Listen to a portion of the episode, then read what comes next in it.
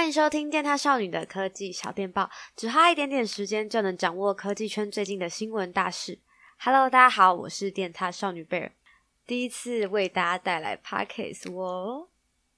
蛮害羞的，因为我觉得听到一个人的声音啊是非常有想象空间的。不知道大家听到我的声音啊，在脑中会浮现出什么样的画面？是一个很温柔、长头发、成熟的女性吗？如果你浮出来的画面是一个就是疯疯癫癫名叫贝尔的人，嗯，那我只能说我的人设就是在你的脑海里面真的是坚定不移。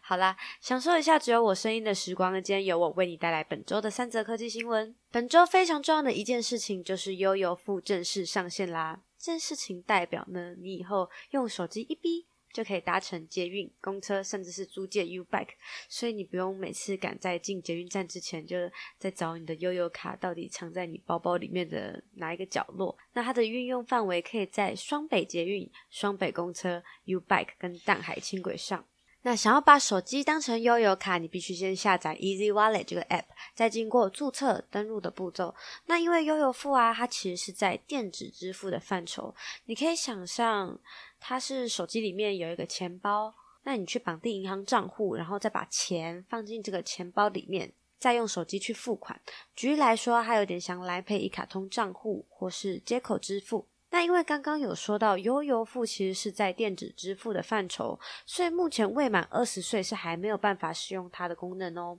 不过你也别担心，后续四五月官方就会开放，让未成年人经过法定代理人同意之后，可以注册成为会员。那它使用方式呢，是在你要进站之前，你要先打开 Easy Wallet 这个 App，然后要进行脸部辨识啊，或是指纹辨识。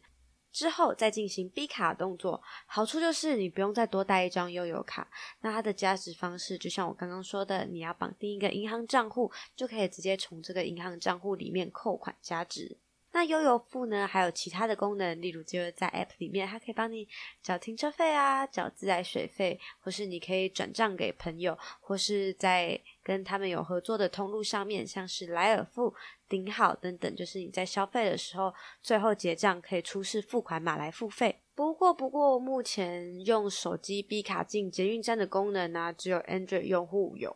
iPhone 用户呢，哼哼，还需要再等等啦。没关系，我们的 iPhone 用户还是可以继续 B 悠游卡。但我真的很期待可以用手机就上下公车诶，因为我每天出门就是钥匙啊、手机、悠游卡。我我甚至今天早上找不到我的悠游卡在哪，我还花了一点时间，差点迟到。你知道，要不然就是比如说你上了公车才会发现，哎，悠游卡金额不够，那结果又没有零钱可以付。哎，我真的不懂。不知道你们有没有常常遇过，就是明明平常钱包里面的零钱很多，那临时要用到零钱的时候，又只剩下大钞。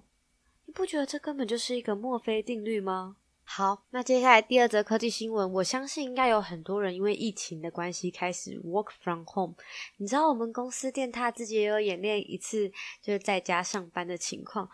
我个人觉得在家上班有点孤独啊，就是。工作到一半呢、我还要就是时不时去找一下其他的编辑，就问他现在在干嘛，有没有偷偷的在家耍废。但老实说呢，因为这波疫情就是持续扩大影响，其实对科技圈啊也造成蛮多的影响哦。像是很多一年一度的展览，不是延期就是取消。例如像大家熟知的二月的 MWC 取消了嘛，原本我们家 C 跟宇恩是要飞去巴塞隆纳替大家做第一手的报道，诶那近期的话，只是六月的 Computex 台北国际电脑展，它会延期到九月二十八号到九月三十号，整个展期延后，而且也缩短了。那原本计划从二月延到端午连假的 TGS 台北国际电玩展，最新的消息也是把整个展览直接取消。那再来呢，还有一个就是二零二零年的东京奥运也宣布延期到二零二一年的夏天举办。不得不说，这次疫情影响真的是还蛮严重的。希望所有的情况可以赶快稳定下来，让大家可以快点回归正常的轨道。那最后一则新闻呢，来一点有趣的。大家应该知道，《集合啦动物森友会》这款游戏在上周正式推出。大家有看过任天堂帮这款游戏出的特殊色主机吗？嗯，超漂亮的，那颜色根本就是在对着我们说：“买我，买我。”那这款游戏的销量也跟着话题性成正比，在日本开卖三天，它就卖出一百八十八万套，打破 Switch 的记录，直接成为首周销售最快的游戏。那这款游戏的热门程度就在于，大家可以在无人岛上随心所欲的搭建自己的生活圈，展现自我风格，或是你可以在里面钓鱼啊、种植，它整个玩法的自由度是非常高的。不过，有一个美国的善待动物组织 PETA，他们就提出了一个素食主义者指南。例如，他们不建议玩家在游戏中钓鱼、抓虫，也不要让 NPC 在游戏中建立博物馆，用来放你抓到的鱼跟虫，因为他们不应该被关在那。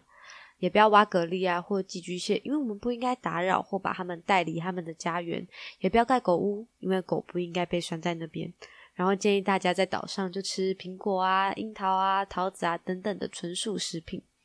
那我们最后讲到那只狸克，有很多玩家都笑称说，那只狸猫根本就是在压榨我们，骗我们到岛上，叫我们开始辛苦工作付房贷。但 PETA 认为，其实人类在现实生活中对狸猫或浣熊做了很多很过分的事情，像是取用它们的皮毛来做衣服等等。所以要我们不要只想着游戏里它在剥削我们，应该要想想现实生活中的情况。那我觉得 PTA 这份素食生存指南呢，其实是要告诫大家，所有物种都是生活在地球上的个体，不是我们利用的对象，所以要我们更重视对环境、动物的尊重与保护啦。好，最最后一则科技新闻还是蛮有趣的。那以上就是本周的科技小电报，我们每周五会固定在 Podcast 这边跟大家聊聊本周的大事。喜欢的话，再记得关注我们啦，拜拜。